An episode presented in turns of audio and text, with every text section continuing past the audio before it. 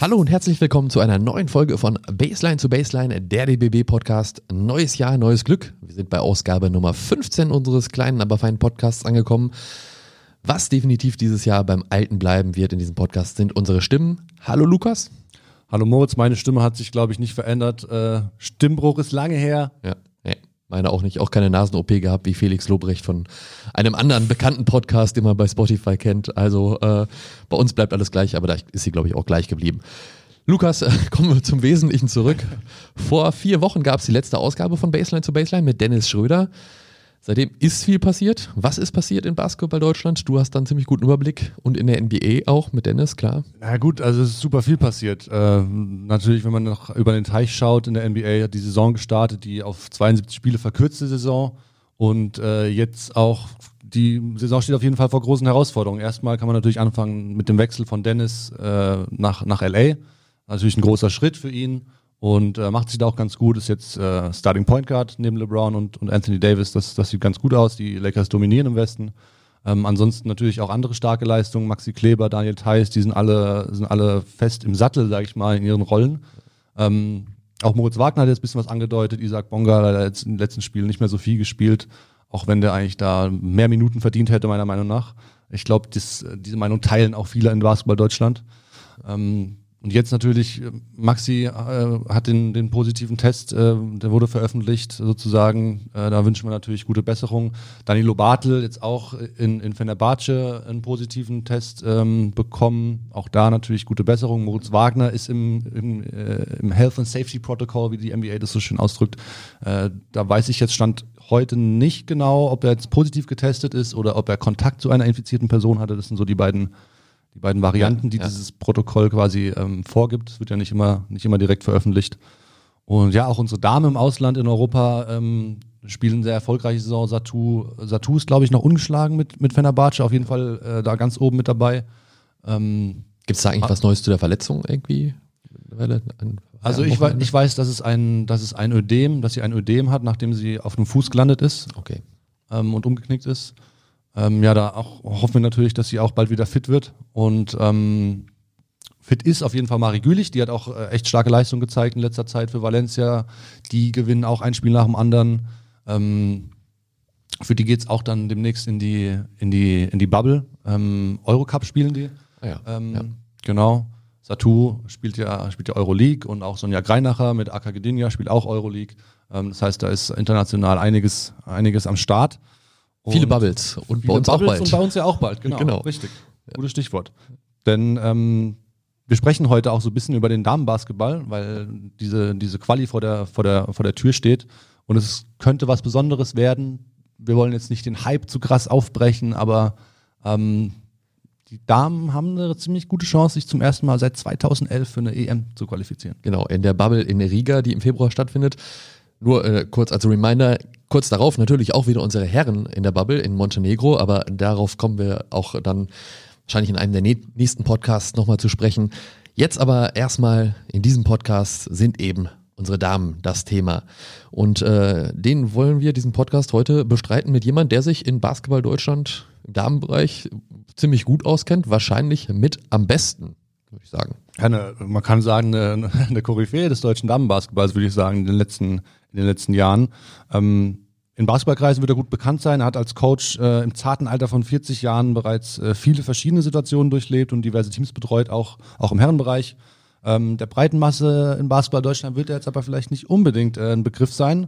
Ähm, das äh, ändern wir aber heute. Wahrscheinlich nicht. Also jeder, der mit Damenbasketball äh, zu tun hat und wahrscheinlich auch alle Mädels und Frauen, die in den letzten Jahren irgendwie hier beim DBB äh, durch die Nationalmannschaften gegangen sind, werden ihn definitiv kennen. Stefan Minak, den Namen. Äh, der ist seit 2015 nämlich hauptamtlicher Weib äh, Bundestrainer im weiblichen Nachwuchsbereich. Also wir haben hier einen hauptamtlichen Bundestrainer im weiblichen Nachwuchsbereich beim DBB und viele äh, Ehrenamtliche, die natürlich im Sommer dann die Maßnahmen bei den verschiedenen ähm, Altersklassen betreuen. Ähm, und auch der Damen-Bundestrainer, über den wir nachher auch nochmal sprechen werden. Der ist auch nur nebenamtlich, also der ist nicht das ganze Jahr über. Deswegen ist Stefan Minak derjenige hier im DBB, der sozusagen den Hut auf hat, muss man schon fast sagen, über den ganzen Damenbereich und sich hauptamtlich wie ich und hauptberuflich damit beschäftigt, dass äh, die Damen äh, super Leistungen bringen. Und das haben sie in den letzten Jahren ja auch kontinuierlich getan. Es ist besser geworden. Darüber werden wir auch mit ihm heute sprechen.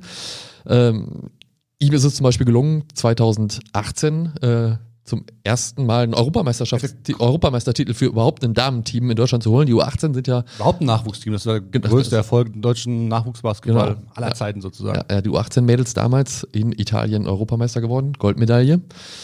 Darüber, über seine Karriere als Trainer, über aktuelle Herausforderungen in dieser Situation, wenn man immer so schön sagen muss, und auch über die Damen-A-Nationalmannschaft, wo er natürlich auch Co-Trainer ist und auch mit dabei sein wird, wieder im Februar, werden wir jetzt mit ihm sprechen. Hi Stefan, grüß dich. Schön, dass du, schön, dass du für uns am Start bist heute. Guten Morgen. Hi, hi, guten Morgen. Sitzt du, sitzt du bequem, ja? Wo, wo, wo erreichen wir dich gerade? Ihr erreicht mich gerade ähm, oben in meinem Büro und ich sitze bequem. Okay, sehr also schön. munter bei der Arbeit. Sehr gut, sehr gut. Ähm, du hast deine ersten Schritte als Coach, wenn wir da richtig informiert sind, ja beim ASC Göttingen gemacht, also noch während der Schulzeit. Äh, hast dann angefangen als Auswahltrainer beim NBV, also in, in Niedersachsen. Wann hast du da für dich den Entschluss dann gefasst, dass du auch mit Basketball Geld verdienen willst? Zwar nicht als Spieler, sondern eben als Trainer? Hat er eine sehr gute Recherche gemacht. Ähm, ja, ich habe tatsächlich beim ASC Göttingen angefangen. Ähm, 2000 war das. Das war, ähm, sie hieß immer ASC Minicamp und äh, Teamkollege von mir damals ähm, ähm, hatte mich gefragt, ob ich nicht Lust habe, da mitzumachen. Und dann war ich beim Camp und dann irgendwie habe ich dann ähm, auch bei dem Team mitgeholfen gleich in der Saison und ähm, habe parallel noch gespielt. Ja, und dann ähm, merkt man ja irgendwie, dass es Spaß macht, äh, mit Jugendlichen zu arbeiten. Es ähm, war natürlich auch äh, zu dem Zeitpunkt für uns so erfolgreich, dass es halt was Besonderes war, weil wir da ähm, ein bisschen den ASC wieder so zum Leben erweckt hatten in, in dieser Zeit. Und dann habe ich halt 2004 entschieden, dass ich selber nicht mehr spielen will. Und ähm, ja, habe dann versucht, ähm, generell meine, mein, mein Leben, sage ich jetzt mal, neben Basketball ein bisschen besser zu organisieren. Habe dann ähm, nach meinem FSJ eine Ausbildung gemacht beim AFC Göttingen, auch als Sport- und Fitnesskaufmann. Und dann war ich mit dieser Ausbildung fertig und dann war für mich irgendwie klar, es äh, soll in Richtung Basketball gehen. Und das war eigentlich schon, mir persönlich war das schon so mit 23, 24 okay. klar, dass ich gesagt habe, okay, ich will Profitrainer werden, ich möchte Basketballtrainer werden, ja. Und zum Spieler hat es dann nicht gereicht oder wolltest du nicht mehr oder hat dir wirklich dein Trainer mehr Spaß gemacht oder warum hast du diesen Weg eingeschlagen? Ja, auf der einen Seite hat es nicht gereicht. Also wenn man das ja immer so vergleicht mit dem Wissen, was man jetzt hat, was man damals nicht hatte äh, mit äh, 23, äh, dann wäre ich gern nochmal 23. Aber ähm, nein, zu dem Zeitpunkt hat es nicht gereicht. Äh, ich war äh, am Ende nie athletisch genug. Ähm, da ähm, mich durchzusetzen auf der auf der Guard-Position meiner Größe und äh, da habe ich natürlich dann irgendwann auch gemerkt, ja, da geht nicht mehr, aber es war jetzt auch nie so, dass ich das jetzt so gechased habe, sondern es war eher so, ich habe einfach Bock gehabt, Basketball zu spielen. Ähm, ähm, das waren einfach zu der Zeit äh, super tolle Menschen da in, in, in Göttingen unterwegs, auch beim ASC, mit denen es einfach Spaß gemacht hat, zusammen zu spielen. Ja. Das war einfach eine, eine, gute Zeit. Und ja, aber irgendwann merkt man halt, ja, Coaching läuft, auch gerade über die Zeit beim MBV. Ähm, wir sind ja dann über die Bezirksauswahl da so ähm, reingerutscht. Dann hieß es, ja, äh, habt ihr das, die Bezirksauswahl zu betreuen? Und dann wurde aus der Bezirksauswahl eine Einladung zur Landesauswahl äh, bei Kalle Röhm. Ähm, Matthias Leber war da auch schon äh, als Honorar, äh, als Honorarkadertrainer unterwegs, ja. Drei Disziplinbeauftragter jetzt aktuell. Bei ja, da, wir kennen uns tatsächlich schon so lange. Also ähm, ja, Karl-Heinz Röhm und Livio Kalin waren zu der Zeit Landestrainer im NDV, ja. ja. ja auch, ja, Livio Kalin wahrscheinlich für die meisten auch, äh, auch bekannter Name, ja, eben als äh, Entdecker, Förderer sozusagen von, von Dennis Schröder und Daniel Theiss, dann da in Braunschweig. Ja. ja. Äh, das heißt aber, nur eine kurze Frage, du spielst jetzt auch gar nicht mehr oder hast seitdem auch kein Spiel mehr gemacht oder machst du Ich hatte doch doch, ich hatte natürlich dann äh, immer mal wieder irgendwelche ähm, Momente, wo ich dann gesagt habe, komm, ich trainiere irgendwo mit und äh, dann stand ich auch mal wieder zwischendurch in irgendwelchen äh, Ligen auf dem Feld. Äh, das habe ich dann tatsächlich komplett äh, ad acta gelegt. Nach 2000, äh, 2010 habe ich, glaube ich, kein natürliches okay. Spiel mehr gemacht. Also.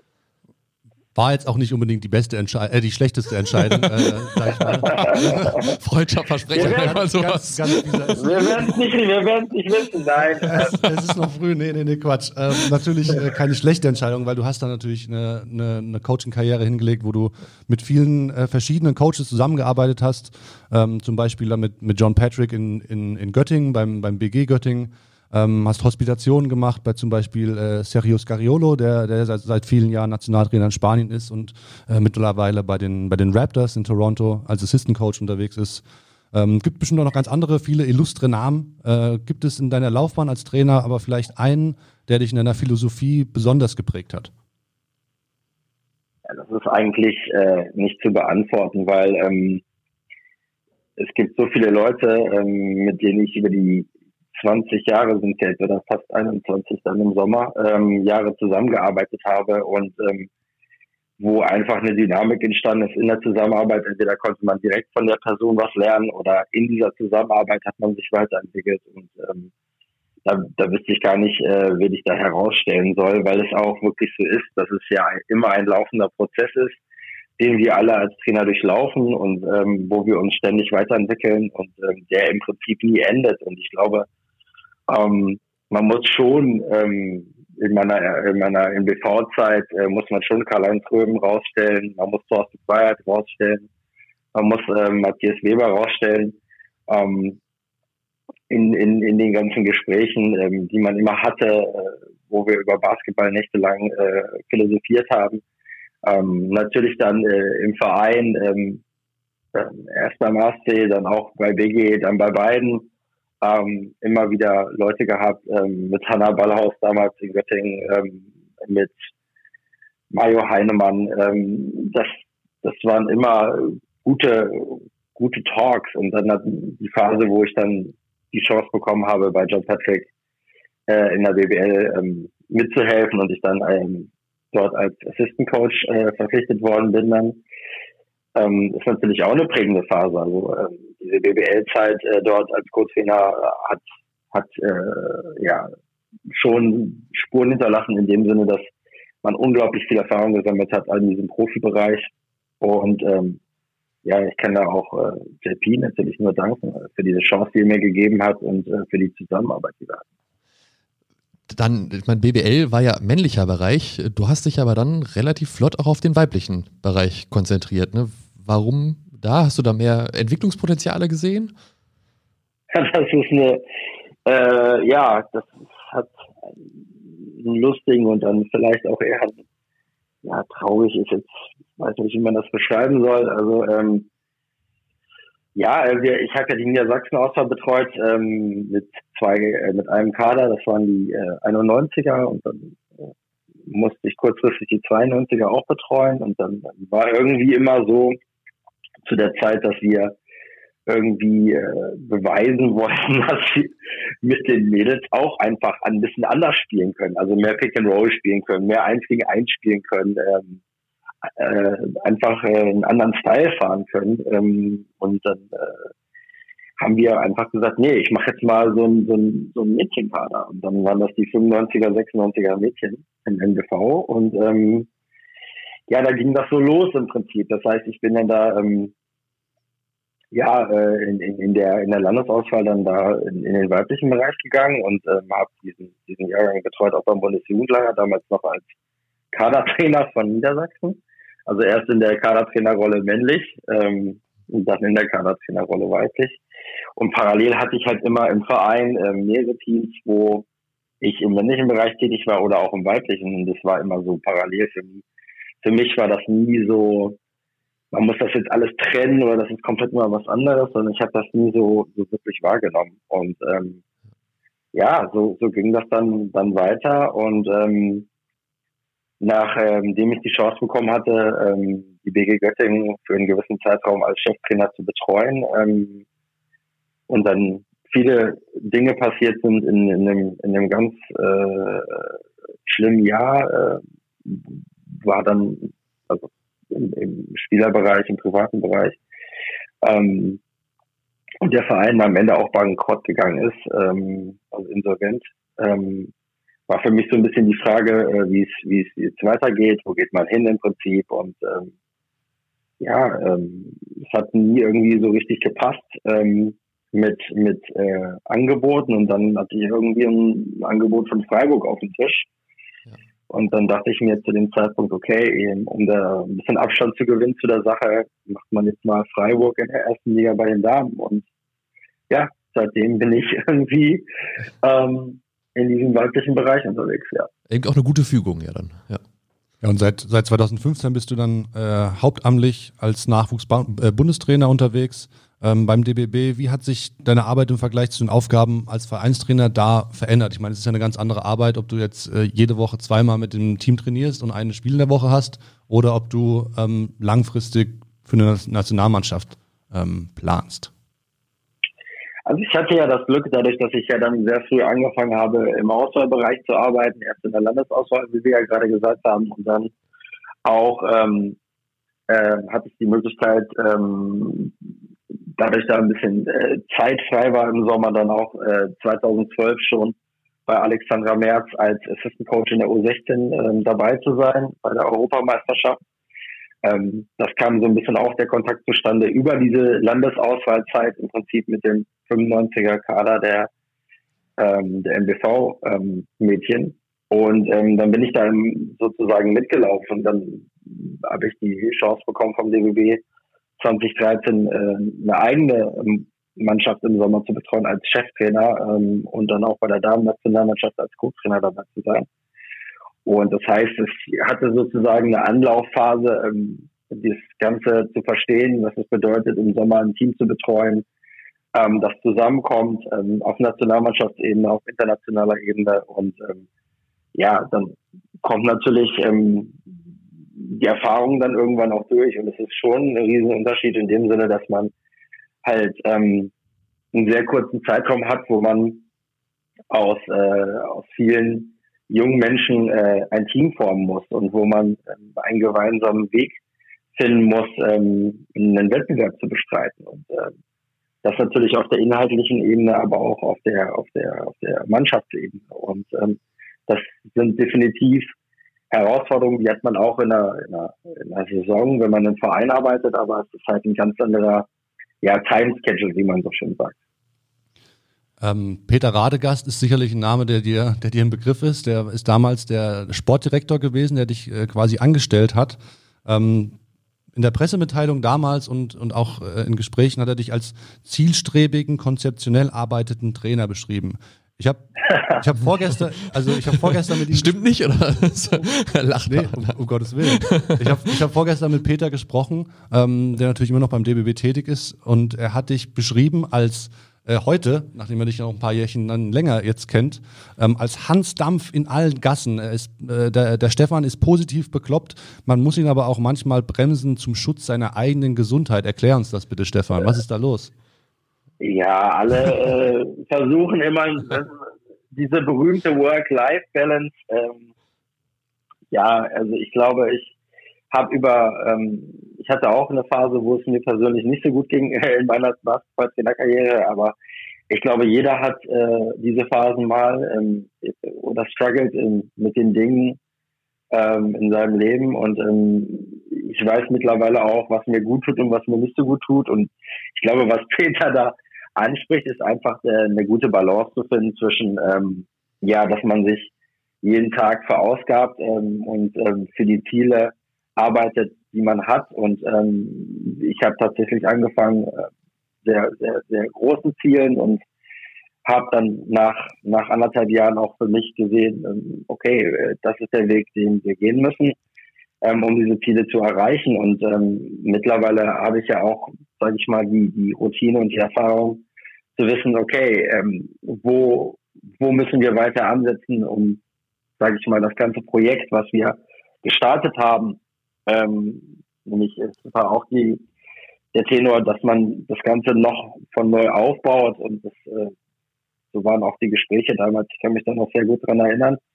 Ähm, und ich glaube, dass wir das über über die fünfeinhalb Jahre jetzt äh, gut hingekriegt haben. Und ähm, ja, ich bin, bin da schon sehr äh, hinterher, dass äh, wir alle zusammen da in die gemeinsame Richtung laufen und bin da auch manchmal natürlich sehr emotional. Ich bin ein emotionaler Mensch, ich bin ein emotionaler Trainer ähm, und ich lebe auch von meinen Emotionen. Bin da, versuche mich da auch nicht zu verstellen oder äh, ich will da authentisch bleiben, weil das bin ich einfach. Und ähm, ja, da brauche ich manchmal vielleicht auch mal äh, einen Spaziergang zwischendurch. Das hilft auf jeden Fall. Und zu einer guten Work-Life-Balance zählt ja auch mal, ich hoffe, ich da jetzt nicht zu sehr aus dem Nähkästchen, aber dass man mal an so einem, äh, nach so einem langen Lehrgangstag mit den anderen Trainern zusammensitzt und auch eine Flasche Rotwein öffnet und sich dann da auch das, erholt. Ja, das war ja mehr, es gibt so kleine Zufälle, dass ähm, ja, ich glaube, das, das Wichtigste, das, das Wichtigste ist ähm, bei solchen Lehrgangsmaßnahmen, äh, dass man halt auch als als Staff, ihr habt das jetzt gerade angesprochen mit dem mit dem Sommer. Natürlich ist es in der in der in, im Club nochmal ich, im Prinzip ähnlich, aber man muss auch auf jeden Fall ähm, sich in einem Umfeld bewegen im Staff, wo man auch man selbst sein kann, wo man auch offen reden kann, wo man auch mal fünf Minuten am Tag über, über Privates sprechen kann und man nicht irgendwie denken muss, äh, ja, ich muss jetzt irgendwie um die Ecke laufen, äh, wenn ich jetzt zu Hause anrufe äh, oder oder sonst irgendwas, sondern man muss äh, ja irgendwie auch so ein Verhältnis aufbauen, dass ähm, ja, dass es, dass es wirklich zwischenmenschlich äh, kein, also passt. Und das ähm, nimmt dann natürlich auch, sage ich mal, Druck aus der Sache raus und man kann auch besser entspannen. Und äh, ich glaube, dass äh, dann, egal was man dann abends trinkt, ob es mal Rotwein ist, ob es äh, äh, in Bier ist zusammen, ja, oder sonst was, äh, das äh, trägt natürlich dazu bei, weil man dann einfach nach, sage ich mal, in dem Arbeitstag, wenn er dann ausklingt oder wir dann auch immer irgendwie länger sitzen bis zwei, drei Uhr, ähm, einfach da ähm, zusammenwachsen als Gruppe. Es ist ja, ist ja in allen Bereichen auch so, wo man als Team zusammenarbeiten muss und, und Ziele verfolgt. Du hast es jetzt schon so ein bisschen angesprochen, dass ihr auch auf einem guten Weg seid, die Ziele zu erreichen und sie teilweise auch schon erreicht habt. Ähm, Teamchemie, Zusammenhalt und, und Teambuilding-Geschichten sind dann immer wichtig.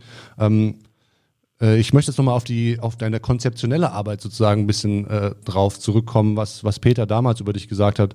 Welche Konzepte verfolgst du denn oder verfolgt ihr denn im, im, im Staff, im, im Team? der, der anderen Nachwuchsbundestrainer auch ähm, für den Basketballnachwuchs auf Bundesebene und, und wie bringt ihr den im Damenbereich in den letzten Jahren weiter voran? Konzepte in dem Sinne, also ich ähm, habe mich schon immer sehr viel ähm, mit, mit Basketball in dem Sinne beschäftigt, ähm, was irgendwelche taktischen Dinge angeht oder ähm, irgendwelche äh, Trends. Äh, bin da immer noch sehr der NBA verbunden und der, der Euroleague ähm, männlich und weiblich und auch jetzt der WNBA natürlich, weil wir da jetzt auch ähm, immer mehr da, da drin sind. Aber ich versuche schon immer irgendwie ähm, den Entwicklungen, ich will jetzt nicht sagen, einen Schritt voraus zu sein, aber zumindest im Gleichschritt die Entwicklungen mitzugehen oder teilweise auch ähm, zu schauen, wie, wie können wir für uns ähm, das Ganze in die richtige Richtung bringen. Und ähm, das ist vielleicht so das, das, was mich da am meisten mit auszeichnet und ähm, in dem Sinne konzeptionell, dass ich, ich brauchte schon eine Zeit, um auch wirklich zu verstehen, ähm, was ist jetzt wirklich effektiv? Und ähm, effektiv in dem Sinne, dass es uns nicht nur kurzfristig hilft, sondern auch, auch langfristig. Und ähm, welche, welche Talente sind zu sichten, ähm, wo landen die? Und ähm, man ist ja jetzt auch in dieser Phase äh, sehr, sehr reflektiert auf die Dinge, die man getan hat und überlegt, okay, hm, das ist jetzt äh, die letzten Jahre gelaufen, was, was war gut, was hätte man besser machen können? Und versuche einfach ständig diesen laufenden Prozess zu optimieren und das würde ich so eher als, als konzeptionell betrachten und ähm, für mich die Tatsache, dass ich jetzt einfach festgestellt habe, um welche, welche Dinge wirklich zählen. Dieser Prozess hat ja, zumindest seit 2015, ich meine, du hast auch vorher schon da ja mitgearbeitet, äh, aber vor allen Dingen von 2015 dann äh, kumuliert, kumuliert äh, 2018 in wahrscheinlich äh, dem größten Erfolg, äh, den du in deiner Trainerkarriere bisher hattest, nämlich äh, der EM-Titel mit den U18-Mädels in Italien. Was kommt dir als erstes in den Sinn, wenn du daran zurückdenkst? Ja, das war äh, beim DBW definitiv äh, mein größter Erfolg. Ähm, wenn ich daran zurückdenke, dann denke ich äh, an eine tolle Zeit, ähm, wo ähm, ja, es sich ja schon bei äh, Talente mit Perspektive hieß es damals schon angebahnt hatte, dass da eine, Gru eine Gruppe von Menschen zusammenkommt, von jungen Kindern, die äh, unglaublich viel Talent hat, unglaublich viel Potenzial hat und ähm, diese Gruppe dann, sage ich mal, ähm, ihren, ihren Weg gegangen ist. Und ähm, es hat unfassbar viel Spaß gemacht, ähm, mit all diesen, diesen äh, Spielerinnen zu arbeiten. Und ähm, es war aber auch so, dass wir da auch einen gewissen Prozess durchlaufen mussten als Team, ähm, um, um ja am Ende dann auch äh, da ganz oben zu stehen. Und ähm, ich äh, bin einfach nur froh darüber, dass ja, dass, ähm, dass das eine Erinnerung ist ähm, oder auch ein, ein, ja, Erfahrungswerte sind, von denen alle noch heute profitieren und ähm, von denen sie zehren und wo man auch äh, gern dran zurückdenkt in dieser Zeit. Ja.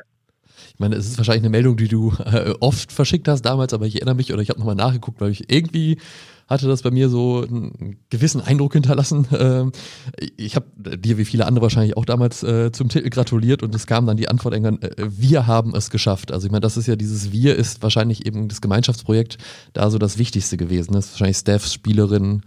Äh, wen würdest du da sagen? Ja, also man, ja? man muss es, man muss es, man muss es ein bisschen so sehen. Also ähm, ich glaube, Erfolg äh, kann dann entstehen in, in, in solchen Situationen, wenn man erstmal, ähm, wenn man erstmal ein gemeinsames Ziel hat oder wenn man ähm, Vertrauen schafft und ähm, wenn man sich aufeinander einlässt.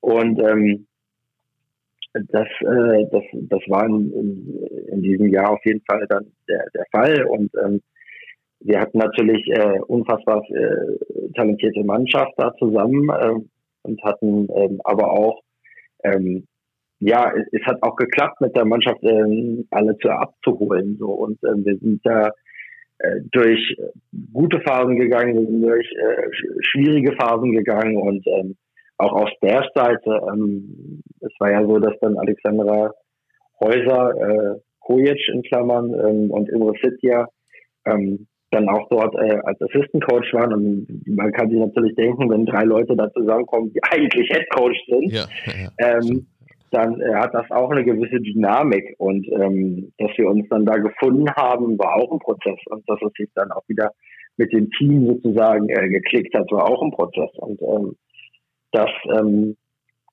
äh, gibt natürlich einem dieses Wir-Gefühl, weil am Ende ähm, alle daran beteiligt waren. Ich möchte da gar nicht auch äh, die anderen Leute vergessen von, von dem äh, Betreuerteam. Also ohne, ohne Anke Nau und äh, Joe Schläfer und Harty, ähm, die, die, da, da wäre gar nichts gegangen. Und ähm, es ist am Ende immer, immer ähm, ein, ein gemeinsamer Erfolg. Und ähm, hört sich immer so plump an, wenn man sagt, ja, egal wie viel Spielzeit jede Person in der Mannschaft hat, hat einen wichtigen Stellenwert. Aber das war in der Tat so. Und ähm, deswegen dieses Wir kann man nur äh, zehnfach unterstreichen und äh, fett markern. Ja. Und das ist äh, dann wahrscheinlich auch nicht, weil da doch relativ viel zusammenkommt, was man nicht immer beeinflussen kann, auch schwer reproduzierbar. Oder äh, versuchst du das irgendwie dann nochmal jetzt bei, bei, oder ich meine, gut, es gab da noch eine äh, andere Events schon natürlich oder Europameisterschaften, Weltmeisterschaften danach. Es kommen jetzt auch die nächsten. Versucht man das irgendwie auch wieder hinzubekommen, dass es dieses Wir wieder entsteht, dass man diesen magischen Moment, der darauf hinführt, dass man einen Titel holt, möglichst wiederkommt? Gibt's das? Kann man das überhaupt irgendwie? Also ich glaube, dass Erfolg nicht kopierbar ist und ähm, ich habe das auch ja, äh, durchlebt in, in der äh, Situation, wo wir 2010 ähm, mit Bigger Göttingen die Euro Challenge gewonnen haben. Und ähm, wir haben natürlich danach sind einige Spieler gegangen und ähm, wir haben immer versucht, ähm, ja nicht diesen Erfolg zu kopieren, aber wir haben immer versucht, dann irgendwie äh, da dran zu bleiben. Und ich hatte dann irgendwie immer das Gefühl, ähm, es, es ist einfach was anderes und es war auch was anderes. Und man muss einfach ähm, so wie es jetzt äh, ja auch äh, nach, nach, nach jedem Erfolg immer ist. Ähm, wenn, wenn sich das Team verändert, ähm, dann ist es eine andere Mannschaft und dann ist es automatisch nicht mehr das Gleiche und dann ist es auch nicht vergleichbar. Und ich finde das auch immer schwierig. Äh, auf der einen Seite finde ich es auch ein bisschen unfair, weil letztendlich ähm, die Dinge, die, die erreicht worden sind, wenn man zum Beispiel an alles Mögliche denkt, was, was, was, was Erfolg hat, ähm, und man vergleicht diese Dinge miteinander, ähm, dann darf man einfach nicht vergessen, dass jede, jede Sache, die erfolgreich war, auch für sich steht. Und ähm, ja. das ist, glaube ich, das Wichtigste, was man, was man daraus ziehen muss. Und natürlich gibt es Faktoren, die man dann aber eher fühlt. Und ich glaube, dass wenn man irgendwelche Dinge chased und dahinterher ist und krampfhaft versucht, irgendwie zu sagen, ja, wir müssen eine Mannschaft werden oder wir müssen auf der Ebene uns noch verbessern, ähm, dass, ähm, dass das äh, nicht zielführend ist. Ich glaube, man muss spüren, an welchen Stellen ähm, man irgendwie mehr investieren muss und muss der Situation eine Möglichkeit geben, sich zu entwickeln und zu wachsen. Und ähm, nur dann können positive Dinge entstehen, die auch zu Erfolg führen. Ich glaube nicht, dass es ein Rezept für Erfolg gibt. Ähm, ich glaube, wenn, wenn alle, die an, an einem Team beteiligt sind, jeden Tag ähm, alles geben und ähm, das Ego auch ein bisschen in, in, in, in den Hintergrund stellen können für die Sache, äh, ohne dabei irgendwie äh, mit weniger Confidence zu handeln, ähm, dann ist das, dann ist das schon sehr viel wert, ja. Wachsen ist ein gutes Stichwort, äh, denn es ist ja jetzt auch schon mittlerweile zwei Jahre her. Da ist auch mit den Spielerinnen seitdem viel passiert. Die, die sind gewachsen, die haben teilweise den nächsten Schritt gemacht. Ähm, manche sind am College, andere spielen in Deutschland oder in Europa in den, in den obersten Ligen mit. Ähm, mit Luisa Geiselsöder, Leonie Fiebig, Jenny Strotzig und Merit Kleinebeck haben sogar vier Spielerinnen bereits ähm, Erfahrung bei der A-Nationalmannschaft sammeln dürfen. Ähm, Leonie und Lisa sind da praktisch schon zu, also jetzt in den letzten Quali-Spielen äh, praktisch zu Leistungsträgerinnen, haben sich da entwickelt. Ähm, wurden auch in der Draft ausgewählt, obwohl sie am College äh, quasi nie präsent waren in den Staaten in, in der Form, wie das andere vielleicht in der Draft vor ihnen oder, oder hinter ihnen waren. Ähm, was, ist das, was ist das Besondere an diesem Jahrgang für dich und, und wo kann es vielleicht für, für diese Spielerinnen teilweise auch hingehen? Ich glaube, dass es für niemanden, der da jetzt in diesem Kreis bei uns unterwegs ist, irgendein Limit gibt. Also ich glaube, ähm, dass äh, jeder, äh, jede Spielerin die Möglichkeit hat, äh, eine super tolle Karriere zu haben. Und ähm, es freut einen natürlich sehr, ähm, wenn man dann ja gleich äh, vier Leute dann da bei der bei der Damen-Nationalmannschaft im letzten Qualifenster hatte. Ähm, und ähm, ja, wie sich äh, jetzt Leo und Luisa da präsentiert haben, auch ähm, ich gehe ganz stark davon aus, dass sich dann demnächst auch noch andere da einreihen werden. Ähm, da fällt mir natürlich ein Jahre als erstes ein, aber ähm, das, ähm, ja, ähm, die wachsen, die übernehmen mehr Verantwortung, die haben mehr Routine, die haben mehr Erfahrung. Und ähm, ich glaube, solange alle das Spiel lieben, ähm, solange alle heiß sind auf, auf den Sport und ähm, Lust haben, sich zu entwickeln, investieren, ähm, und ähm, dann sehe ich da erstmal keine Grenzen für irgendwen und ähm, ja, freue mich einfach, dass die äh, Gruppe auch ähm, sich so gut versteht und ähm, ja, dass auch da, sage ich jetzt mal, eine gute Mischung entsteht zwischen den etablierten Leuten und den Leuten, die von uns nachkommen. Das macht natürlich sehr viel Spaß. Spielpraxis ist ja für junge Spielerinnen und, und junge Basketballerinnen und Basketballer immer das A und O quasi, dass, dass, dass sie Spielpraxis bekommen, dass sie spielen dürfen und dann eben auch die Chance bekommen, auf, auf dem möglichst hohen Niveau äh, zu trainieren und, und zu spielen auch. Ähm, ist es, war das auch so ein bisschen ein, ein, Ziel von euch, vielleicht, als ihr den Kader zusammengestellt habt oder als ihr, wenn ihr über künftige Kader nachdenkt, dass ihr da auch jungen Spielerinnen diese Möglichkeit eben geben möchtet?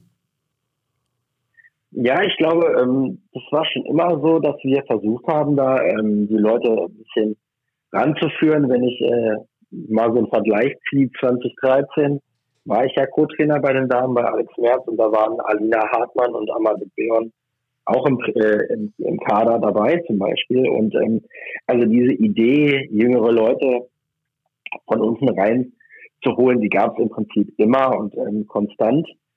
Und ähm, ich will es jetzt mal so beschreiben, ähm, wir versuchen das schon sehr gezielt. Also wenn man zum Beispiel jetzt erwähnen, erwähnen möchte, dass äh, Lina Sonntag da äh, aufgelaufen ist beim letzten Qualifikationsfenster in Riga und ähm, dann sich vielleicht die Leute fragen, ja, aber äh, die, die, spielt ja nur bei Felde in der WNBL und in der Regionalliga, dann kann ich nur sagen, das kann gut sein, aber ähm, das ist halt eine Spielerin äh, in dem Jahrgang 2003, äh, die unfassbar viel Potenzial hat und ähm, äh, wo wir natürlich auch wollen, dass die ähm, auch eine Zukunft hat bei uns. Und ähm, das wollen wir natürlich mit den anderen 2003 dann auch.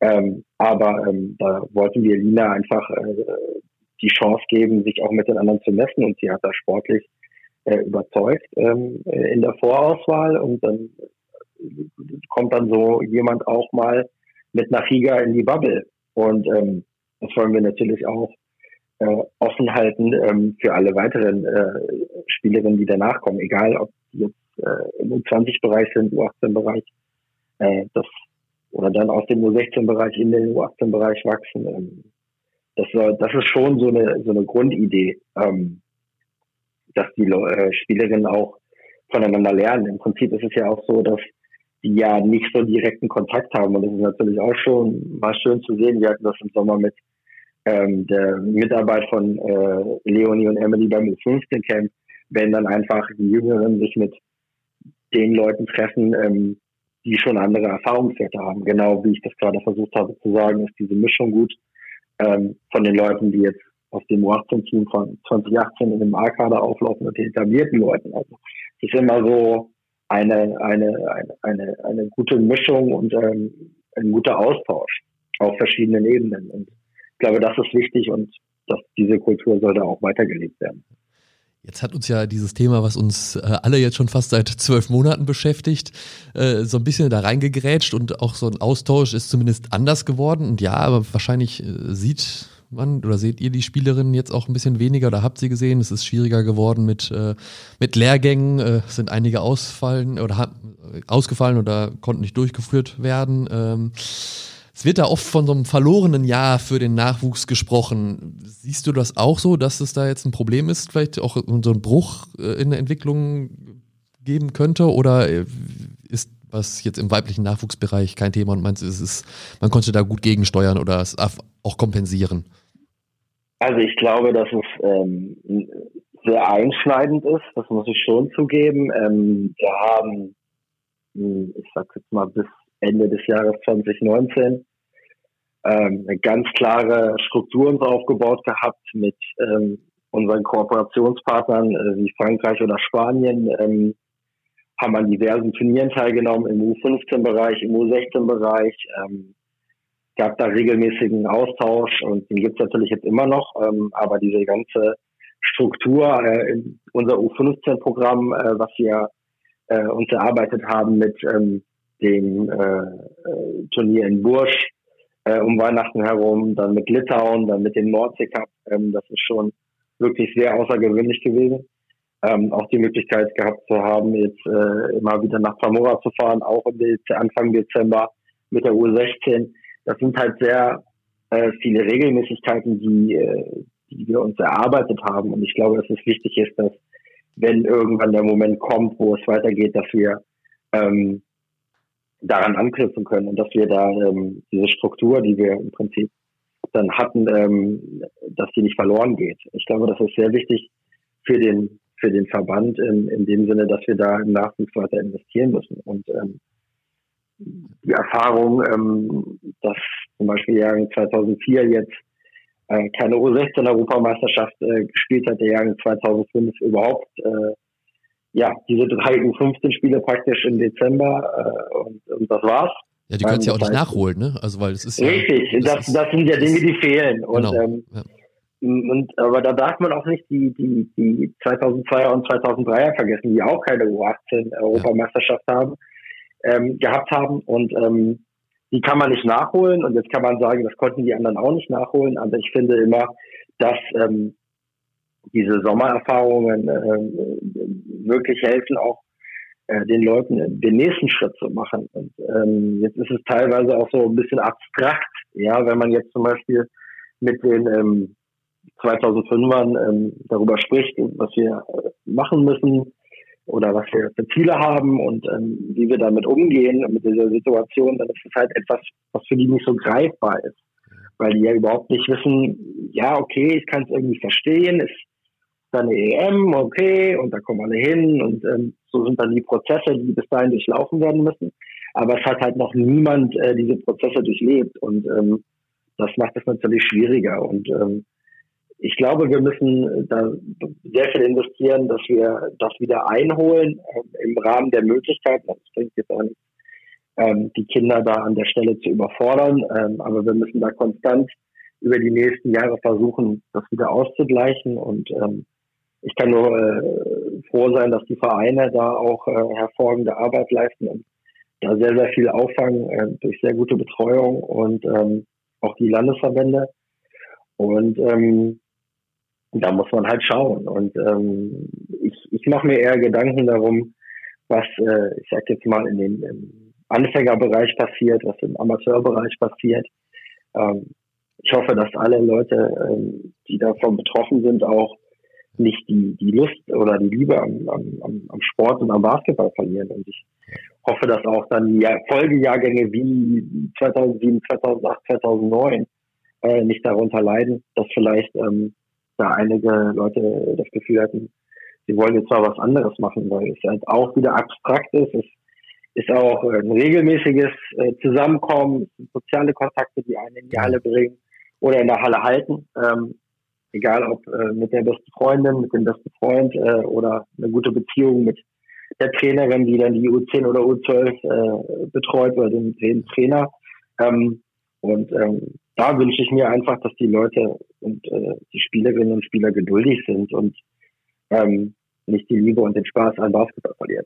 Ich meine, ich finde, ist auch ein bisschen eine Chance. Ne? Also es kann ja auch sein, dass Leute dann denken, jetzt, oder auch Kinder und Jugendliche, jetzt, jetzt will ich sowas erleben, was ich vielleicht vorher auch nicht hatte und lechzen jetzt danach nach so Gemeinschaftserfahrungen, nach Sport und vielleicht sogar auch erst damit anfangen. Also zum Teil hat man, glaube ich, solche Entwicklungen ja auch schon im Sommer gesehen, dass sogar auch neue Strukturen entstanden sind, wo vorher gar keine waren, weil da der Drang war, jetzt Sport zu treiben. 100 Prozent. Ähm, also es ist, es ist eine Zeit im Wandel, wie man so schön sagt. Und ähm, äh, ja, man kann natürlich diskutieren, äh, Zoom-Meetings oder äh, andere Kanäle, äh, die man da nutzen kann. Ähm, aber ähm, ich glaube, dass das äh, Zwischenmenschliche, das äh, gemeinsame Erleben ähm, nicht, nicht ersetzbar ist. Und das wird auch wiederkommen. Und ähm, vielleicht äh, ist dann auch der Drang da, äh, genau dieses, dieses Gefühl wieder zu haben, was gemeinsam zu machen. Ich glaube, dass 3x3 ähm, ähm, eine Riesenchance ist, äh, da auch, wenn man jetzt darüber redet, dass äh, Ansteckungsgefahr draußen und so weiter, wenn das früher jetzt kommt, dass man da auch äh, die Freiplätze, äh, man kann eigentlich nur die Kommunen bitten, äh, bringt eure Freiplätze auf Vordermann, macht äh, die Kettennetze dran, äh, oder mir ist halt kein dran, aber macht auf jeden Fall die, die, die, die Chords auf. Ähm, es gibt teilweise auch Orte, wo da Sperren drin sind, wo ich mir so denke, oh Mann, ey, dann ja, wird da rein, ja. reingeschraubt. Ja. Ähm, und ähm, macht alle die Chords auf und lasst die Leute rausgehen. Und ähm, dann äh, haben wir auch äh, da, glaube ich, äh, eine Chance über, über diese 3x3-Kultur oder auch einfach die Möglichkeit zu haben, auf den Freitag zu gehen, einfach wieder mal einen Ball in der Hand zu haben. Ich muss selber äh, eingestehen, ich war auch jetzt draußen auf dem Freiplatz. Ja, ich habe auch schon geworfen draußen, klar. Hab, hab, mich, hab mich da bewegt ja. ähm, und geworfen, gedribbelt, ähm, um einfach äh, den Ball in der Hand zu haben. Und ähm, ja, äh, ich glaube, das ist wichtig. Ja. Und ähm, da muss man dranbleiben.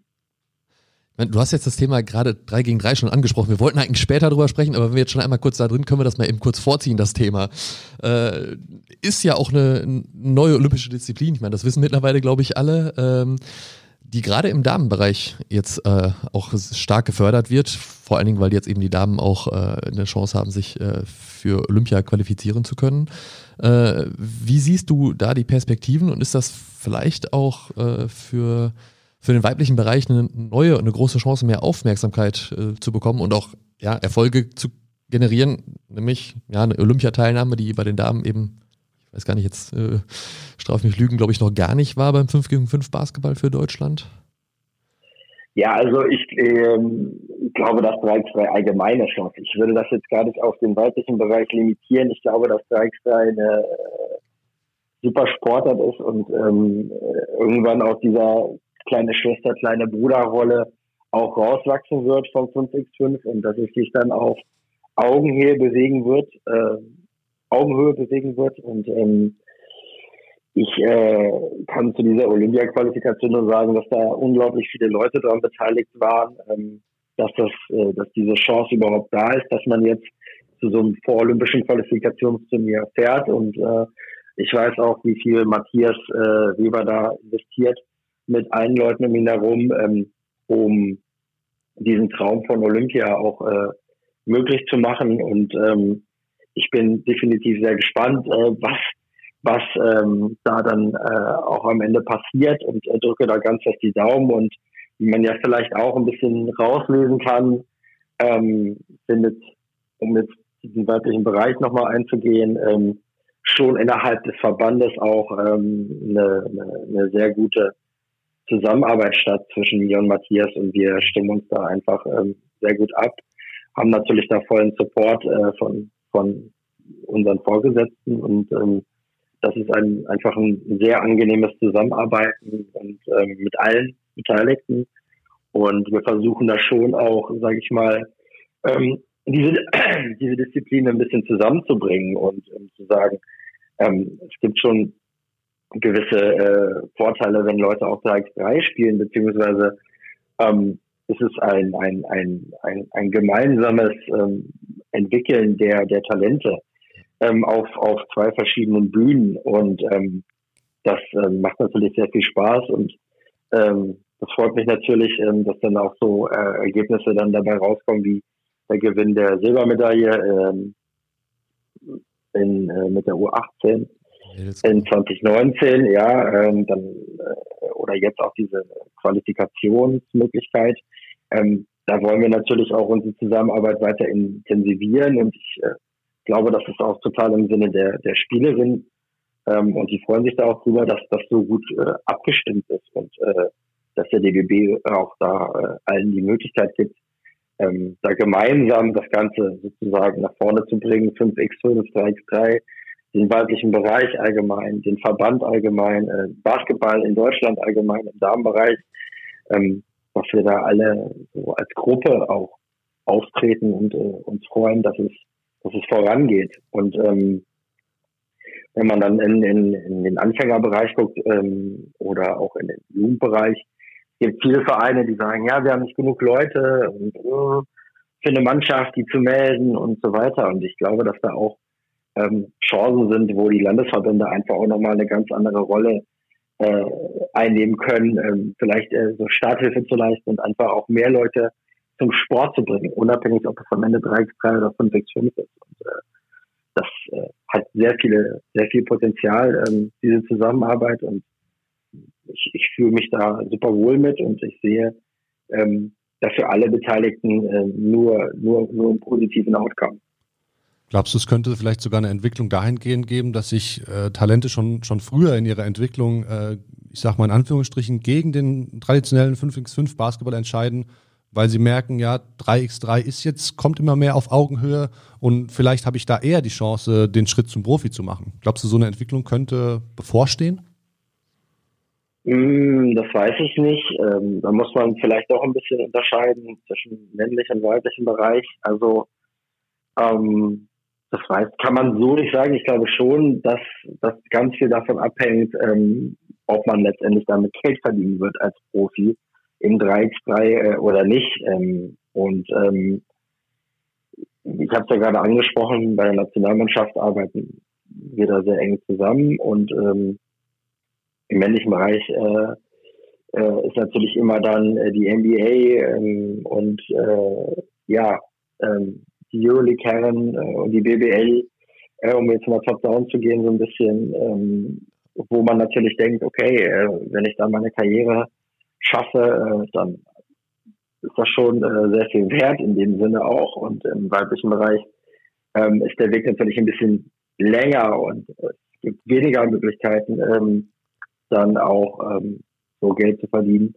Dass, äh, dass man ganz oben ankommt. Und aber wenn wir da äh, einfach ja das ganze große Ganze betrachten, dann glaube ich, dass es erstmal äh, nicht zwingend notwendig ist, dass man sich für eine Sache entscheiden muss. Man muss sich im Prinzip für Basketball entscheiden und man muss mhm. Lust auf Basketball haben. Und wenn man dann den, den 3x3-Weg geht, dann geht man den 3x3-Weg, wenn man den 5x5-Weg geht, dann geht man den 5x5-Weg. Und ähm, ich glaube nicht, dass es da jetzt äh, gerade in diesem U-Bereich, sage ich mal, auch zwingend notwendig ist, ähm, sich schon so früh zu spezialisieren. Wenn man ja auch immer hört, äh, es ist wichtig, viele verschiedene äh, Sportarten zu machen äh, oder Leichtathletik, Touren etc.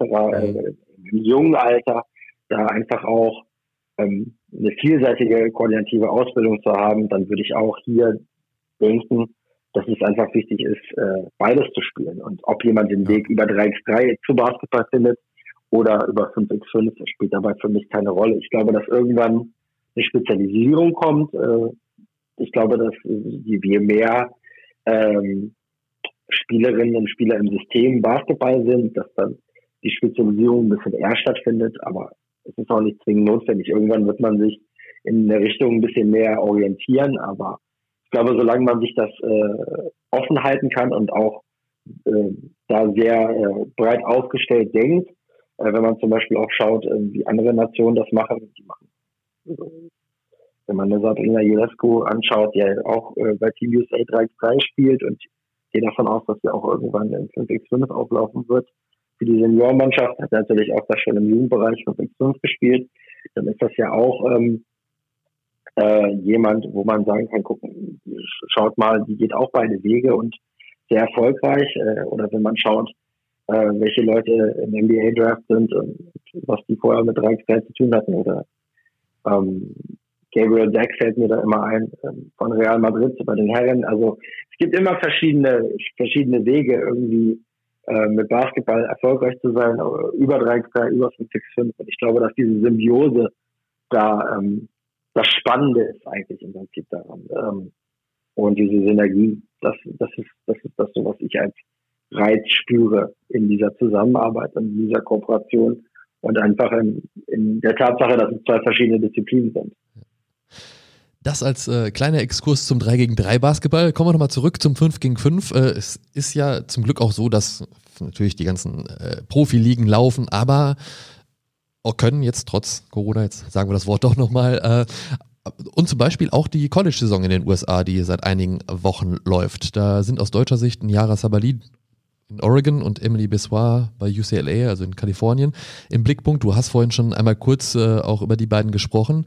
Mit denen hast du auch schon viel Zeit in der Halle verbracht. Wie schätzt du ihre Leistungen bisher so ein und äh, wen hast du vielleicht auch da drüben im College sonst noch so im Blick?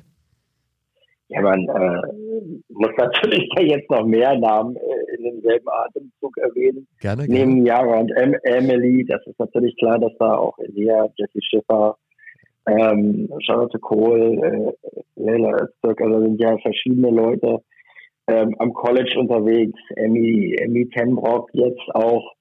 Ähm, die lange Schwestern, also da haben wir einige Leute, die, die wir da beobachten ähm, und natürlich stehen dann da im Pack 12 ähm, äh, Spotlight äh, dann natürlich äh, Jara und Emily ein bisschen, bisschen äh, raus, so also vor. Und ähm, weil die Pac-12 auch eine attraktive Conference ist, äh, beide sind in, in zwei hervorragenden Programmen, in zwei wirklichen Top-Programmen und ähm, spielen auch ähm, da oben mit. Und ähm, da muss man natürlich das Ganze ein bisschen unterschiedlich betrachten. Und bei Niara bin ich einfach nur froh und ähm. Glücklich, dass sie, dass sie Basketball spielt wieder und auf dem Feld steht und äh, kann da einfach nur mich über, über, über jedes Spiel erfreuen, äh, wo ich sie sehen kann. Und ähm, bei Emily ist es so, dass sie sich natürlich jetzt äh, da eingewöhnt hat ähm, in Los Angeles und ähm, auch immer mehr ähm, reinfindet. Und ähm, ja, ähm, ich bin da schon sehr, sehr, sehr, sehr stolz darauf, dass, dass da, dass da alle ihren Weg gehen. Ähm, auch Elea hat sich jetzt mittlerweile äh, eine Position als Starter in Buffalo erarbeitet. Also da ähm, freut man sich, dass äh, die Leute sich dann auch durchsetzen. Man selber weiß das ja, dass die Qualität da da ist. Äh, genau aufgrund dessen, was du gerade angesprochen hast, man hat ja mit denen schon gewisse Erlebnisse gehabt und war auch äh, gemeinsam in der Halle und äh, hat die Spiele gehabt und dann kennt man natürlich die, die, das Potenzial sofort und kann natürlich auch diese, hat sofort diese Vision und weiß, okay, da können die Leute ihr, ihr volles Potenzial ausschöpfen, so weit kann es dann gehen. Ähm, und ähm, das freut mich natürlich dann auch, dass das dann auch durchdringt und äh, ja, dann da auch äh, durchkommt im Prinzip. Auch in Europa, im europäischen Ausland haben wir einige deutsche Nationalspielerinnen und, und, deutsche Spielerinnen, die, die starke Rollen spielen, die, die sich da gut entwickelt haben. Äh, natürlich auch da allen voran äh, Satu, die große Schwester von Niara, ähm, für Fenerbahce, Marie Gülich äh, in, in, Valencia, Sonja Greinacher in, in Polen, Luisa Geiselsöder, über die wir vorhin schon gesprochen haben, in, in Frankreich hat gerade gestern ein Monsterspiel aufgelegt. Ähm, auch Alina Hartmann in, in Gran, auf Gran Canaria und, und da gibt es noch einige andere. Ähm, wie beurteilst du Entwicklung dort, dass da auch so viele jetzt im europäischen Ausland, in Top-Ligen auch unterwegs sind, in der Euroleague, im, im Eurocup und so weiter? Das ist natürlich sensationell zu, zu beurteilen, weil ähm, man darf nicht vergessen, äh, dass diese Leute dort halt auch als Import Profi sind. Mhm. Und ähm, wenn man in, in, einem Verein im Ausland spielt und man ist dort äh, als Import angestellt und sagt, okay, wir wollen dich in unserem Team haben, wir wollen mit dir das und das erreichen, dann hat man auch gewisse Ansprüche an die, an die, an die Person und an die Spielerin. Und ähm, da freut es natürlich ähm, ein, dass dann ja, dass unsere Spielerinnen da einfach auch erfolgreich ähm, sind und ähm, auch eine, einen Stellenwert haben in diesen Teams und ähm, eine, eine Rolle spielen und Verantwortung übernehmen. Und ähm, das äh, macht einen natürlich äh, stolz, das zu sehen. Und ähm, äh, man, man freut sich richtig ähm, darüber, dass, dass das Ganze auch wächst. Und ähm, da kann man eigentlich äh, auch nur allen gratulieren, ähm, dass sie, dass sie diesen Schritt gemacht haben. Und äh, natürlich gibt es immer Phasen, ähm, wo es mal äh, besser läuft oder mal nicht so gut läuft, aber am Ende des Tages äh, freue ich mich natürlich sehr über diese Entwicklung und ich bin auch, äh, ja, wie gesagt, äh, ich freue mich darüber, dass es so viele mittlerweile sind und auf so wichtigen Positionen und auch in so äh, großen Vereinen. Ja. So kann man das sagen. Ja. Jetzt muss ich natürlich der Vollständigkeit haben. Ich habe jetzt ganz viele Spielerinnen aufgezählt, Emma Stach und Amma Deckbeer und habe ich jetzt äh, nicht reingenommen. Natürlich muss man die auch erwähnen, die in Schweden da bei, bei A3 Basket um mehr ganz vorne mit, mitspielen. Und äh, wollte ich jetzt nicht, nicht unter den Tisch fallen lassen. man schaut immer Richtung Südosten. Ja, genau. ähm, aber äh, da im hohen Norden sind dann tatsächlich auch noch äh, unterwegs. Ähm, Amma und Emma ähm, sind da äh, absolut äh, in dieser Liga nicht nur vertreten, sondern die äh, sind da richtige, ich will jetzt nicht sagen Stars der Liga, aber das sind schon ja Leute, die die Liga mit prägen und ähm, ähm, das ist natürlich auch zu toll zu sehen, dass, äh, dass sie dann da äh, mit ihrem Verein auch die, die Erfolge einfahren oder auch ähm, ja absolute Führungsrollen haben mhm. äh, in einem Club, wo sie, wo sie sind. Und äh, das ist, das ist äh, super mit anzusehen, ja. Und dass man da jetzt schon Gefahr läuft, auch ein paar Namen zu unterschlagen, weil es einfach so viele Zeichen. sind, ist ja auch ein, gutes Zeichen. ja, ja auch, und eben auch für die A-Nationalmannschaft. Ne? Also auch für die A-Nationalmannschaft, die ja jetzt, äh, ich meine, am Ende wird immer so gesagt, das ist das Zugpferd für, für eine Sportart. Äh, es ist beim Fußball so, beim Handball so, A-Nationalmannschaft, Herren, Damen, ist es letztendlich egal. Es ist schon wichtig, wenn die erfolgreich ist, ist das die größte Aufmerksamkeit und zieht auch Nachwuchs an, sozusagen. Das ist ja auch was Besonderes für ist, genau, Deutschland aufzulaufen. So, ne? Ist einfach was Tolles mit dem Art auf der Brust. Und eben in dieser A-Nationalmannschaft bist du auch neben ganz vielen anderen Rollen auch noch als Co-Trainer tätig, neben Bundestrainer Walt Hopkins. Äh, da habt ihr jetzt in äh, wenigen Wochen, zwei, zwei Wochen, drei Wochen, geht es da schon wieder los mit der äh, nächsten Bubble, äh, aber vor allem mit den letzten beiden Spielen der EM-Qualifikation. Und wenn die erfolgreich sind, ist es das erste Mal seit 2011 so, dass die A-Damen wieder bei einer EM vertreten sind. Wie schätzt du die Chancen ein und was muss dafür passieren, dass ihr das da jetzt äh, schafft und wir im Sommer die EM äh, mit euch feiern dürfen, zumindest die Teilnahme schon mal und hoffentlich eine erfolgreiche? Ja, also äh, das also nochmal zurück zu dieser Vorbildfunktion kurz. Ähm, also es liegt natürlich erstmal daran, dass äh, wir im Programm äh, nur Spielerinnen haben, die absolut committed sind zu dem Programm und ähm, kommen und äh, spielen wollen. Ja. Und äh, das hat für die natürlich einen, einen Stellenwert und eine Bedeutung. Und ähm, das ist etwas, äh, was, äh, was man nicht oft genug erwähnen kann und ähm, wo man auch ähm, dankbar für sein muss. Äh, dass es sind so viele Dinge heute heutzutage, ähm, äh, um die man sich kümmern muss als Profi und ähm, dass äh, da die Nationalmannschaft einfach einen festen Stellenwert hat äh, bei, bei allen, ist, äh, ist sensationell und äh, da, da freut man sich natürlich sehr drüber und das ist letztendlich auch der Grund, warum äh, wir jetzt ähm, da langsam in den Prozess reinkommen, wo wir ähm, nicht nur Entscheidungen treffen müssen, wer dann dabei ist, äh, sondern auch ähm, sehr schwere Entscheidungen treffen müssen, wer dabei ist und wer nicht dabei ist. Und das wird in der Zukunft noch schwieriger werden. Und ähm, das ist natürlich schön für, für die Coaches, ähm, wie schwieriger es wird äh, mit Entscheidungen, wer ist dabei, wer ist nicht dabei, wer spielt, wer spielt nicht. Ähm, dann merkt man ja auch, dass, dass das Level steigt in dem Sinne. Und ähm, ja, zurück zur, zur Europameisterschaftsqualifikation. Also die erste Hürde, die wir natürlich immer nehmen müssen, ist, dass alle dabei sein können. Also es müssen alle negativ getestet sein, es müssen alle gesund sein. Und äh, ich glaube, das ist immer das Wichtigste, dass wir wirklich die, die aus unserer Sicht ähm, sportlich stärkste Gruppe ins Rennen schicken können. Das ist sozusagen immer erst die, die Grundvoraussetzung, die muss da geschaffen werden. Und ähm, wenn wir, wenn wir jetzt äh, auf die Spiele schauen gegen Kroatien und äh, gegen Lettland, ich glaube, gegen Kroatien ähm, ist die Motivation sehr groß, weil wir ja auch ähm, das Gefühl haben, dass wir damals äh, eine Chance verpasst haben ähm, in dem Spiel. Und ich glaube schon, ähm, dass äh, da die Motivation sehr, sehr, sehr, sehr, sehr groß ist, äh, das auch zu beweisen, dass man in der Lage ist, äh, diese Mannschaft zu gewinnen. Und ähm, ähm, mit Lettland äh, ist es natürlich immer was Besonderes. Und das war es letztes Mal auch schon, in Lettland gegen Lettland zu spielen. Lettland ist ein äh, sehr, sehr, sehr äh, professioneller Verband, sehr traditioneller Verband im, im, im Allgemeinen, im weiblichen Bereich auf jeden Fall.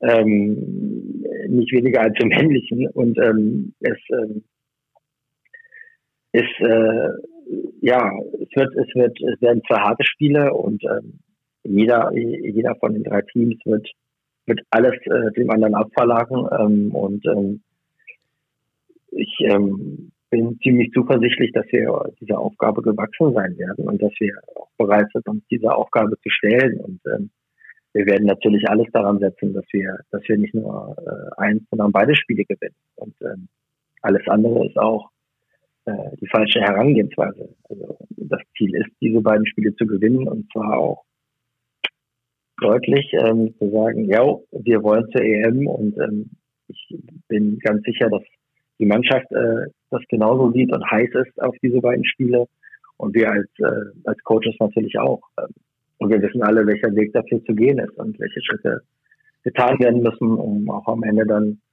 äh, aus Riga als, als Gewinner abzureisen und als EM-Teilnehmer. Und ähm, das macht natürlich Spaß, sich hier wieder in dieser Competition zu stellen. Ja, und das ist das Ziel, was, was du jetzt auch gemeinsam mit dem, mit dem neuen Bundestrainer Walt Hopkins verfolgst, der, der in, der letzten, in den letzten beiden Quali-Spielen quasi sein, sein Debüt gegeben hat. Ähm, ist ja auch was, der, was Besonderes, muss man irgendwie sagen, muss man erwähnen. Er, er ist in der WNBA Trainer für die New York Liberty. Ähm, wurde jetzt zum, äh, als Nationaltrainer verpflichtet. Welche Rolle hast du bei der Verpflichtung vielleicht gespielt? Kanntest du Walt schon vorher und, und wie sieht deine äh, Zusammenarbeit mit ihm aus? Auch vielleicht abseits der Qualifenster, also jetzt in der Vorbereitung, der Nachbereitung?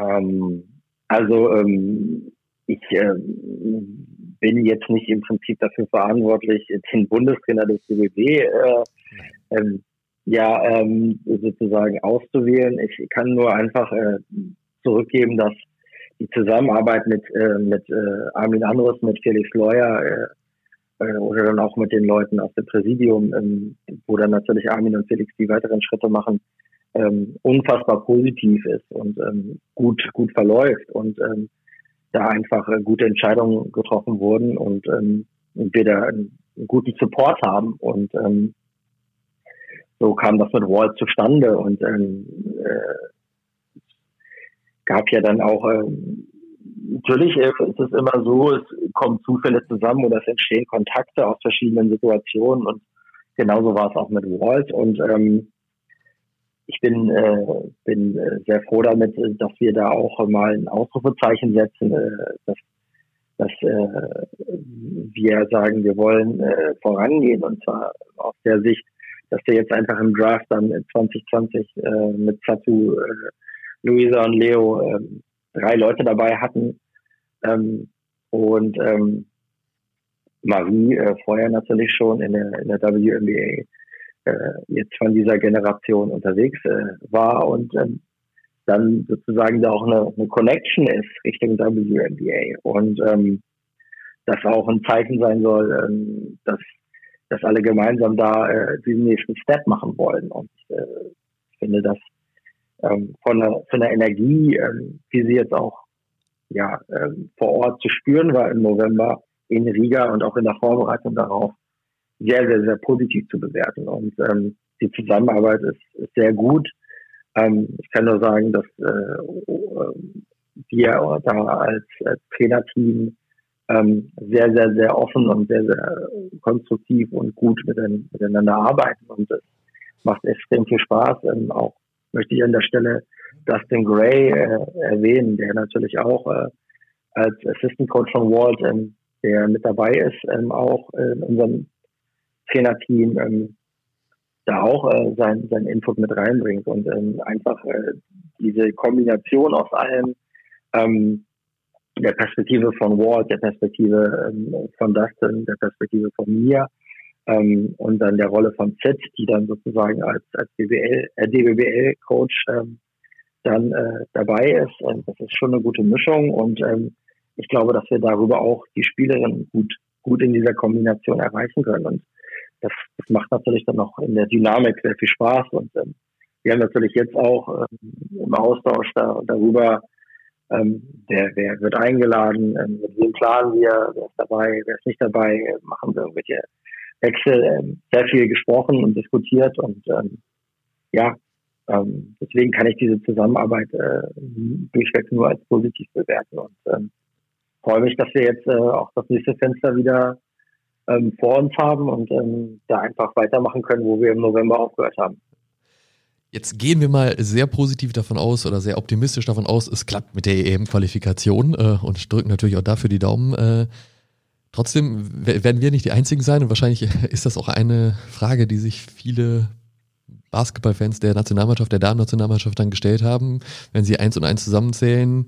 EM Ende Juni, WNBA startet auch irgendwie in diesem Zeitraum. Äh, was passiert? Also ist Walt Hopkins dann in den USA in der WNBA oder kann er dann trotzdem als Head Coach äh, bei der A-Nationalmannschaft der Damen arbeiten?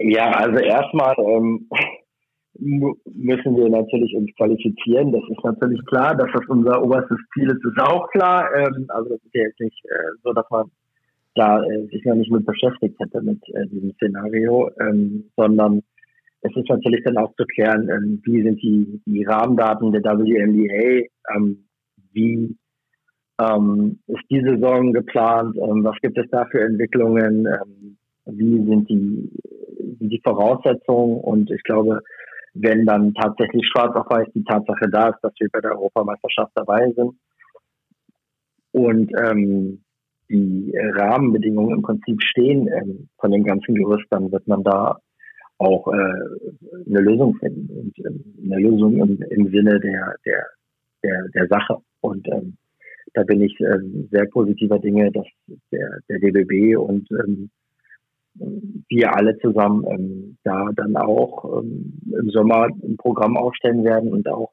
so vertreten sein werden personell, dass es dann äh, für alle passt und ähm, dass wir da auch äh, einen erfolgreichen Sommer bestreiten werden. Das sind doch optimistische Abschlussworte. Ich würde noch, ich würd noch eine, eine Doch Frage hin, hin, hinter, hinterher werfen, ähm, weil bei den Spielerinnen ist es natürlich dasselbe Problem. Ja, und ja. wie war das denn in der Vergangenheit? Vielleicht kannst du da auch schon ähm, da einen Einblick geben, wie in der Vergangenheit solche Regelungen abgelaufen sind, solche Absprachen. Also das ist ja etwas, was wieder, sage ich jetzt mal, man kann es nicht richtig mit, mit der Linda Fröhlich-Situation vergleichen im Prinzip, sondern es ist ja schon etwas, ein, ein neues Thema, mit dem wir uns äh, beschäftigen müssen. Schön, dass wir jetzt auch auf der Ebene angekommen sind, dass wir uns damit beschäftigen müssen. Ähm, und ähm, ja, diese Problematik ist ja im Prinzip immer für alle europäischen Nationen da. Also es gibt ja kein WNBA-Team, ähm, wo ich jetzt sagen würde, äh, da sind viele Top-Spielerinnen äh, in der WNBA unterwegs, äh, die aus Europa kommen. Und ähm, es ist immer ähm, eine individuelle Entscheidung und es ist immer ein Einzelfall. Also es ist äh, schwer, ähm, das zu pauschalisieren, zu sagen, dann wird das alles so gehandelt, ähm, sondern es wird letztendlich, äh, dass man äh, jede Situation individuell betrachten müssen. Also, wie wir jetzt über Ward und Dustin gesprochen haben, so wird man natürlich auch bei, bei Satu, bei äh, Marie, ähm, bei Leonie und bei Luisa schauen müssen, ähm, wie, wie das dann zu schedulen ist. Und ähm, ich glaube, da ist wirklich die wichtigste Voraussetzung, äh, um letztendlich auch mit allen Beteiligten die, eine gute Lösung zu finden oder eine, eine gute Entscheidung zu treffen, dass Fakten klar sind. Und ähm, ich glaube, nach dem 7. Februar, wenn wir auf dem Rückflug sein werden, ähm, werden wir Fakten haben und dann glaube ich auch, dass dann relativ zeitnah auch äh, Entscheidungen getroffen werden, in, in welche Richtung dann äh, der Sommer aussieht und äh, wie man das alles unter einen Hut bringen kann und ähm, wie man ähm, gemeinsam da auch dann, wenn man dann auch nochmal weiter gucken möchte als im Sommer, äh, auch im November dann in die nächste Quali reingeht. Und ähm, das ist, denke ich, ähm, wichtig, dass, dass wir da jetzt äh, dieses, dieses Qualifenster erfolgreich gestalten und dass wir dann ähm, mit allen Beteiligten äh, sprechen und ähm, ja, einen Plan machen, ähm, wie, wie, wie es weitergehen kann. Dann und da bin ich aber sehr zuversichtlich, dass wir das tun und dass es auch einen guten Plan geben wird, weil ähm, in jeder Zusammenarbeit äh, mit allen genannten gerade, wo diese Überschneidung halt auch stattfinden kann, ähm, äh, es ist immer ein, ein sehr konstruktives, offenes äh, Verhältnis und ich bin mir sehr sicher, dass, dass das alles äh, sehr, sehr positiven Outcome hat für alle Beteiligten. Dann enden wir doch so, dann wünschen wir dir möglichst äh, viel Arbeit für den März, April, Mai, Juni, dass, da, dass du da klar auch mit ein bisschen äh, Hürden zu kämpfen hast, aber die, äh, ja, äh, ohne eine Qualifikation sind sie ja nicht da. Also wir hoffen, dass du da einfach viel zu tun haben wirst in diesen Monaten. Vielen, Danke dir. Ja, vielen Dank für deine Zeit, äh, die du dir genommen hast. Sehr gerne. Sehr gerne. Und äh, wir sehen, hören uns bestimmt bald wieder. erstmal eine gute Vorbereitung auf Riga. Bis dann. Vielen Stefan. Dank. Ich hoffe, Sie sehen uns. Jo, bis, bis bald. Ciao. Tschüss. Jo, tschüss. Und das war's dann auch heute äh, für heute bei Baseline zu Baseline, der DBB Podcast. Wir freuen uns auf ein äh, spannendes neues Basketballjahr mit euch hier im Podcast. Äh, hoffentlich auch bald wieder in den Arenen und in den Hallen und überhaupt. Äh, ja, Genau, wir werden auf jeden Fall alles dafür tun, dass wir euch wieder alle zwei Wochen ähm, informative und interessante Einblicke und, und tolle Gäste und unterhaltsame Gespräche liefern können. Ähm, wenn ihr da Vorschläge habt, mit wem, ihr, mit wem wir für euch gerne sprechen sollten, also wenn ihr zum Beispiel äh, jemanden im Podcast haben möchtet oder ein Thema besprochen haben möchtet, was, was euch am Herzen liegt, dann teilt uns das gerne mit und gebt uns generell auch gerne Feedback auf, auf allen möglichen Wegen. Ihr, ihr kennt die Kanäle, eure Podcast-Plattform hat wahrscheinlich eine Rezensions-, eine, eine Kommentarfunktion auf, auf Facebook, per E-Mail, was auch immer. Twitter, Instagram, wir sind für euch da. Auch wenn es euch jetzt heute zu lange geraten ist oder so. Wir sind ja immer unterschiedlicher Länge, vielleicht mögen andere das kürzer länger. Sagt uns das auch, das ist ja vielleicht auch ein Feedback. Ich, ich glaube, in dem Fall war es super interessant. Also Definitiv, ja. Richtig geile Geschichten erzählt, die, die interessante Einblicke geliefert genau. haben. Und das, ist ja, das ist ja das, was wir hier. Ja. Aber das wäre auch mal spannend zu wissen, wenn ihr da eine Rückmeldung habt. Äh, so, ist äh, lang, kurz, wie hört ihr es lieber? Das äh, wäre mal spannend. Auf jeden Fall freuen genau. wir uns über jede Rückmeldung. Safe, so ist es. Die ja. nächste Folge gibt es am 28. Januar. Ähm, genau, bleibt gesund, bis bald. Bis dahin. Tschö. Tschüss.